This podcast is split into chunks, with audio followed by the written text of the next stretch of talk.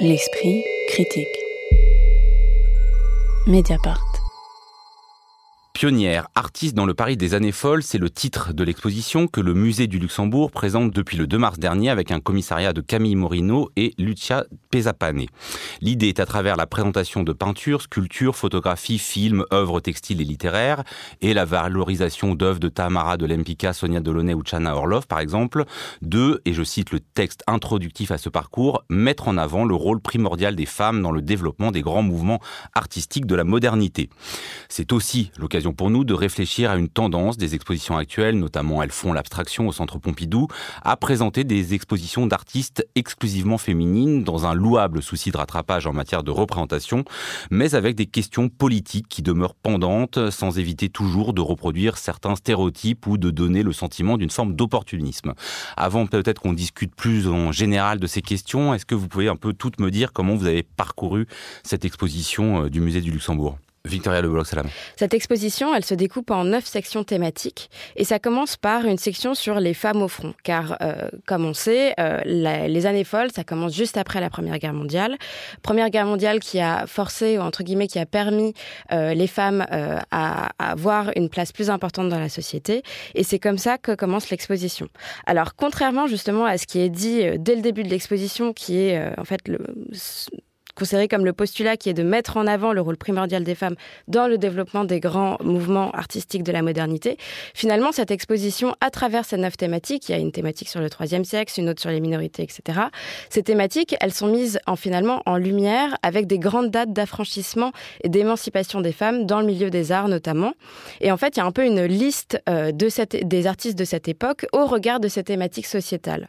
Alors, euh, quand on s'intéresse un petit peu à ces, justement la réécriture d'une histoire de l'art euh, des artistes femmes. Euh, on peut s'intéresser par exemple au livre d'Elisabeth Lebovici et Catherine Gonard qui est sorti en 2007, qui s'appelait Femmes artistes, artistes femmes des années 1880 je crois à nos jours, où là en fait c'est les premières qui avaient euh, décidé de faire une histoire de l'art des femmes selon un découpage non pas en prenant les grands mouvements artistiques, mais à la lumière justement des débats et des combats féministes. Donc là on pourrait se dire que euh, ça reprend finalement ce découpage. À mon sens, euh, cette exposition reprend ce découpage de manière assez maladroite. Donc ça propose une vision euh, de l'art féminin, entre guillemets, en tout cas de l'art des artistes femmes, qui est un peu détaché du contexte artistique. Et c'est un peu délicat, surtout qu'en fait, par exemple, le contexte artistique, on parle souvent dans l'expo de l'avant-garde, mais c'est un thème en fait et une notion qui n'est même pas définie au cœur de l'exposition. Magali Sauvage, sur cette cohérence entre le projet euh, qu'on devine, qui est assez explicité de l'exposition, et ce qu'on y voit euh, concrètement. Ce qui m'a un peu semblé dommage, c'est que c'est une exposition qui est assez courte. Alors ça, c'est aussi les espaces du musée du Luxembourg qui veulent ça. Et du coup, en fait, on a un petit peu euh, un, peu d'un name dropping, c'est-à-dire que vous avez une œuvre par artiste, sauf exception. Hein. Il y a quand même quelques artistes qui ont plusieurs œuvres présentées, mais sinon, c'est un peu un thème, une œuvre, et une œuvre, une artiste. Et donc, du coup, euh, c'est tout le problème de ces expositions d'artistes uniquement femmes. C'était aussi le problème de l'exposition Elles font l'abstraction. C'est qu'en fait, vous avez une, exposition un peu listing et qu'en fait, le contexte qui est derrière, le contexte de production d'art pour ces femmes à l'époque, comme disait Victoria, est très peu euh, abordé et que finalement, euh, les, noms qu'on ne connaissait pas avant, eh ben, on ne les aura pas retenus après, sauf exception si vraiment on a un coup de cœur incroyable. Ce que j'ai trouvé dommage, c'est qu'en fait, on, on pense, quand on va voir cette exposition qu'on aura une image de ce que c'est qu'être une femme artiste dans les années 20 et 30. Et en fait, finalement, c'est pas le cas. Alors, il y a beaucoup de portraits ou d'autoportraits, donc on a des visages, du coup, on a des on a des images en fait de cette époque-là, mais on ne sait pas grand-chose du contexte de production. On ne sait pas d'où elles viennent, on ne sait pas comment elles, ont, fait en fait pour, pour arriver là dans des conditions où on sait que voilà c'était un système extrêmement euh, misogyne. Et voilà, je trouve que c'est ça qui manque euh, dans cette exposition, contexte économique, social euh, et éducatif aussi. Auréa Maclouf, sur ces mêmes questions euh, bah, En fait, je suis complètement d'accord avec euh, toutes les deux, Magali et Victoria. Euh, il y a un gros problème, je trouve, de contextualisation et euh, des femmes dans l'histoire de l'art et de ce que c'est qu'être une artiste et d'être une artiste femme. Mais aussi, euh, un autre point, c'est le pari des années folles, en fait. Enfin, toute la pub a été faite sur le fait que ce soit ce contexte-là très précis des années 20-30 à Paris, où on sait que ça a été un foyer artistique bouillonnant et que on voit qu'il y a des tentatives qui ont été faites. Il y a une grande carte au début qui est très bien faite, d'ailleurs, je trouve, même si elle est un peu bah, parcellaire évidemment, mais mais qui est un bel élément de scénographie. Mais en fait, on se rend pas compte de l'effervescence qu'il y avait à Paris dans ces années-là. Et en termes d'histoire de l'art, je trouve que c'est un peu raté. et ce qui est franchement dommage, puisque c'est deux historiennes de l'art qui ont qui ont beaucoup réfléchi, on le voit à cette exposition.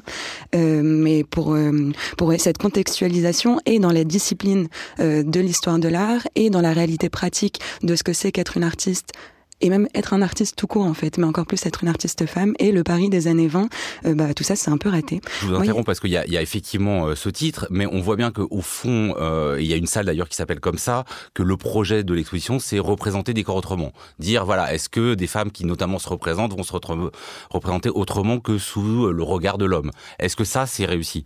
Et mais justement, en fait, je fais beaucoup attention au cartel à chaque fois dans les expositions, et j'ai trouvé hyper dommage que dans la première non la deuxième pardon, celle juste après la, la les, femmes au front, euh, qui est consacrée euh, à l'abstraction des formes. Et au début des années 20, il y a deux cartels euh, qui font référence à Fernand Léger et qui montrent que les œuvres de Marcel Kahn et de Franziska Clausen, on les rattache à Fernand Léger en disant que ces formes sont inspirées ou peuvent être une synthèse de l'abstraction de Fernand Léger.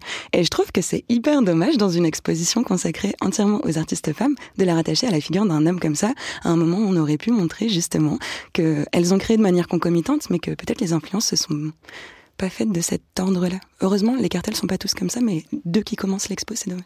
Victoria Le Salam. Je voudrais, oui, prolonger cette euh, réflexion sur euh, la mise en contexte et l'essai, en fait, qui a été fait pour ça. Euh, il y, a, y, a, quand même beaucoup d'objets, de livres, de coupures de presse. Mais en fait, même ça, en fait, pour moi, c'est un petit peu une tentative ratée, puisque, par exemple, les livres, c'est pour un certain, un certain nombre, même pas des éditions originales. Par exemple, on a Le Pur et l'Impur de Colette, dans une édition folio euh, qui doit dater de 2011. Quoi. Donc c'est un petit peu étrange. En plus, c'est mis euh, sous verre, etc. Et il y a un côté vraiment facsimilé, en fait, de cette reconstitution. Et ça donne quelque chose d'extrêmement figé. Et puis, il y a quelque chose aussi qui, à mon sens, est assez problématique, c'est le titre, tout simplement, Pionnière. Qu'est-ce que ça veut dire, Pionnière? Donc, on a, on a déjà eu l'occasion d'en parler dans une émission précédente, mais euh, là, en l'occurrence, en fait, on a l'impression qu'on porte de l'intérêt pour euh, des femmes qui, euh, en fait, sont enfin reconnues de manière officielle parce qu'elles ont pu suivre des cours dans des écoles d'art, etc., parce qu'enfin elles sont acceptées. Mais du coup, ça gomme un petit peu encore plus les générations précédentes au prétexte que justement, elles n'avaient pas pu avoir cet enseignement officiel. Donc le terme de pionnière, à mon sens, est même dérangeant en fait. Et puis, et puis aussi, un pionnier, étymologiquement, c'est quelqu'un qui trace la voie pour des personnes qui vont euh, les le suivre euh, derrière, alors qu'en fait, on se rend compte que c'est des artistes qui sont restés, pour pas, toutes, mais la plupart relativement isolés, et que donc, en fait, euh, le chemin qu'elles ont tracé n'a pas vraiment été suivi, malheureusement, par beaucoup, puisqu'en fait, elles étaient relativement invisibles. Donc, le terme même, en fait, de, de pionnière, ici, vraiment n'a pas de sens, puisqu'en fait, elles, n'ont été pionnières, malheureusement, de pas grand-chose, en fait. Alors, je disais que une des commissaires de l'exposition, c'était donc Camille Morino, qui avait été à l'origine euh, des premières expositions en 2009 au Centre Pompidou, qui était 100% féminine, qui s'appelait Elle, puis une exposition à, la Monnaie de Paris, qui s'appelait Women House en 2018. On est quand même voilà dans une tendance aujourd'hui, mais on a l'impression qu'il n'y a pas quand même. Bah, c'est encore Camille Morino là qui fait celle-là, donc est-ce qu'il y a que elle pour faire ça? Et la deuxième question, c'est voilà, c'est ce que vous dites au-delà là des imperfections ou des maladresses ou euh, des manques qu'il peut y avoir dans cette exposition est-ce que vous les attribuez au fond à euh, une volonté louable mais mal faite de rattraper ou est-ce qu'il reste, euh, par exemple dans ce terme pionnière, au fond des problèmes un peu, euh, je dirais, plus politiques ou artistiques ou scénographiques dans la manière de penser? Qu'est-ce que ça veut dire de donner leur place aux femmes dans l'histoire de l'art? Maureen Maclouf. Effectivement, dans cette euh, généalogie des expositions consacrées entièrement aux artistes femmes aujourd'hui, on retrouve beaucoup le nom de Camille Morino. Il n'y a pas du tout qu'elle pour faire ça. Et je crois que ça met en jeu des questions de pouvoir à plusieurs niveaux. D'un côté, parce que bah, cette question des femmes dans l'histoire de l'art, ça met en jeu depuis des années, depuis les essais de Linda Locklin déjà dans les années 70 aux États-Unis, des enjeux de pouvoir, de qui peut écrire l'histoire, de qui euh, peut donner une place euh, pour la postérité, à qui et comment est-ce que ça s'écrit, comment ensuite ça se montre dans les musées. Et bah, ça se montre de manière un peu lacunaire, un peu parcellaire. Et hum, je crois que malheureusement, aujourd'hui, bah, c'est pas trop dans les musées qu'on peut aller voir comment ça se fait, ça, et comment les places, elles se, elles se prennent, comment elles ont existé avant. Peut-être que, du coup, des solutions pour, euh, c'est d'écouter des podcasts qui sont entièrement dédiés à ça, c'est d'aller dans d'autres lieux aussi, qui sont pas forcément des grosses institutions comme ça, qui sont dans d'autres logiques aussi économiques, euh, de rentabilité des publics. Et de, lire le travail des chercheurs et chercheuses qui, depuis déjà des décennies, euh, travaillent sur ces mêmes artistes. Complètement d'accord. Victoria Le Salama. Il faut aussi replacer cette euh, exposition dans un cycle en fait d'exposition qui est dédié aux femmes au musée du Luxembourg parce que en fait euh, à la même période l'année dernière euh, il y avait une exposition qui s'appelait Peintre femmes 1780-1830 et ensuite il y a eu une exposition qui a été consacrée à la photographe autodidacte Viviane Meyer dont le travail a été connu après sa mort et donc là c'est la troisième exposition consacrée aux femmes. dans la mode, dans les arts et dans les arts plastiques et dans les arts de manière générale il y a vraiment un phénomène de mode qui euh, parfois est appelé euh, féminisme washing, un peu comme le greenwashing. C'est qu'en fait, euh, pour certains musées, comme pour certaines maisons de mode, l'argument féministe est devenu un argument marketing. Et c'est ce que vous disiez, Auria, c'est que on est dans une logique de rendement et de et en fait dans une logique économique parce qu'un musée doit faire venir les gens. Alors après, je suis pas du tout contre l'idée qu'il puisse y avoir ce genre d'exposition. Au contraire, elles sont vraiment très très importantes. Mais c'est vrai qu'après tous ces débats, ces écrits, ces travaux de chercheurs, etc., on peut se demander si ces expositions euh, pour rendre visibles les artistes sont suffisantes. Et en fait, euh, il y a d'autres pistes pour ça. Les pistes, par exemple, de, musées dédiés aux femmes, par exemple, ça existe aux, États-Unis, ou même euh, la piste de, euh, bah en fait, tout simplement d'intégrer des femmes dans des collections permanentes. Par exemple, le musée de Baltimore en 2020 avait euh, décidé que pour les 100 ans, enfin c'est le directeur du musée qui avait décidé que pour les 100 ans des droits de vote des femmes, euh, uniquement des œuvres d'artistes femmes allaient être exposées et allaient être achetées par le musée. Et donc en fait, on peut se demander si finalement ces solutions un peu coup de poing qui permettraient de rééquilibrer la balance, que ce soit dans les collections permanente ou dans les expositions permettrait justement de, rendre visible durablement le travail des femmes. Alors effectivement, il y a eu euh, ces travaux, il y a eu euh, il y a ces podcasts, hein, un podcast qui a gagné beaucoup euh, de prix au dernier Paris Podcast Festival s'appelle Vénus et Piletel la chatte et c'est donc un podcast sur voilà une histoire féministe de, de l'art. néanmoins, je repars de Elle donc en 2009 au Centre Pompidou, ça déclenche une polémique, il y a des débats sur les artistes ont-ils un sexe. là, ça passe sans problème aujourd'hui une exposition entièrement composée d'œuvres faites par des femmes. Euh, oui, bah, je pense qu'on a compris que les artistes avaient un sexe effectivement et un genre surtout. Et euh, euh, ce qui, par contre, ce qui est assez frappant, c'est que cette exposition qui a eu lieu en 2009 au Centre Pompidou, et en fait, n'a pas engagé le musée à, acheter beaucoup plus d'œuvres d'artistes femmes. C'est ce qu'on constate quand on fait le décompte des œuvres qui sont présentées dans les collections permanentes du Centre Pompidou aujourd'hui. Donc, vous avez un étage art moderne et un étage art contemporain. Art contemporain, sachant que ça commence dans les années 50-60. Quand on fait le décompte, on se rend compte qu'il y a, euh, à l'étage moderne, il y a 10% des œuvres qui sont faites par des femmes. À l'étage contemporain, 17% des œuvres seulement sont, des œuvres réalisées par des femmes. Ce qui sont des chiffres catastrophiques. Enfin, c'est un constat quand même qui est euh, aberrant, surtout quand on considère la période contemporaine où on pourrait se dire que là, les, les artistes femmes ont été plus visibles, plus collectionnées, plus acquises par les musées. 17%, c'est vraiment euh, vraiment catastrophique. Donc faire des expositions comme euh, elles font l'abstraction euh, pour dire voilà, on présente plein de femmes artistes, mais c'est tout à fait louable. D'ailleurs, Christine Massel, la commissaire, a fait un travail formidable.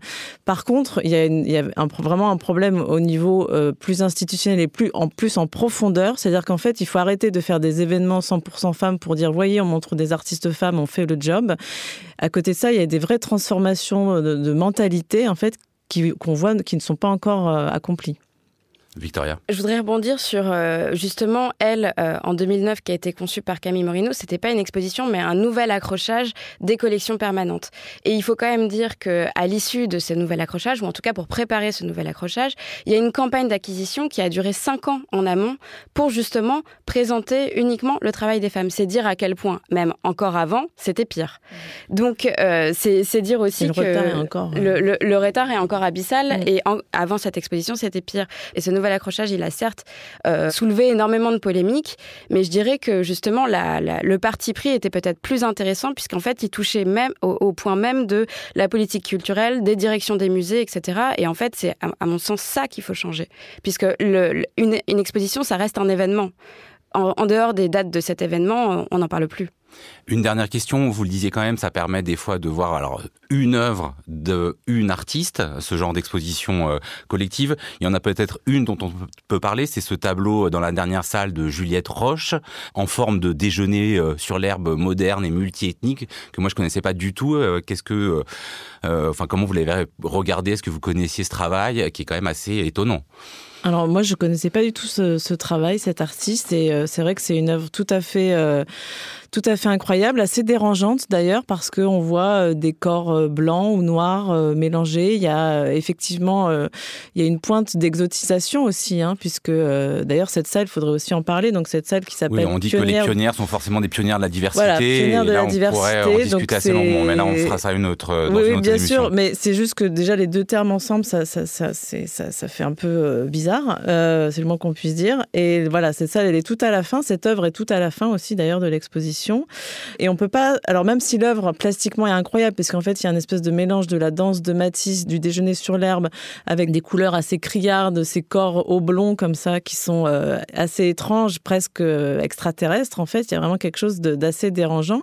Et en même temps, il y a quand même cette harmonie à la, Matisse, justement. Euh, il y a quelque chose d'assez voilà, d'assez paisible dans cette œuvre qui, pour le coup, là, on n'est pas du tout dans, dans l'œuvre d'artiste femme. enfin, il n'y a pas de ce, tableau n'a pas de sexe pour le coup. Vraiment là, c'est vraiment alors que alors qu'avant dans l'exposition, on tient quand même à nous rappeler à chaque fois, regardez comment les femmes peignent les corps, comment les femmes peignent la maternité, comment les femmes peignent l'abstraction, comme si en, essentialisant quand même un petit peu le propos, ce qui moi je trouve un peu dérangeant.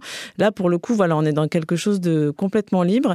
Hormis le fait, voilà, que cette salle pose un peu question parce qu'on se rend compte aussi que les femmes euh, n'échappaient pas aussi à l'exotisation euh, du regard à l'époque, qu'elle aussi avait un regard euh, sur ce qu'on appelle la diversité, qui faisait des, corps des objets. Par exemple, vous avez ce portrait de, de femme noire par Suzanne Valadon, qui a un portrait dans la, dans la veine tout à fait à la Gauguin, et qui a un portrait complètement euh, orientalisant et... Euh, oui, le fait d'appartenir à une minorité ne suppose pas qu'on n'ait pas un regard stéréotypé sur les autres minorités. Effectivement, voilà. Pionnière artiste dans le Paris des années folles, cela a ouvert le 2 mars au musée du Luxembourg et c'est visible jusqu'au 10 juillet prochain. L'esprit critique. Mediapart.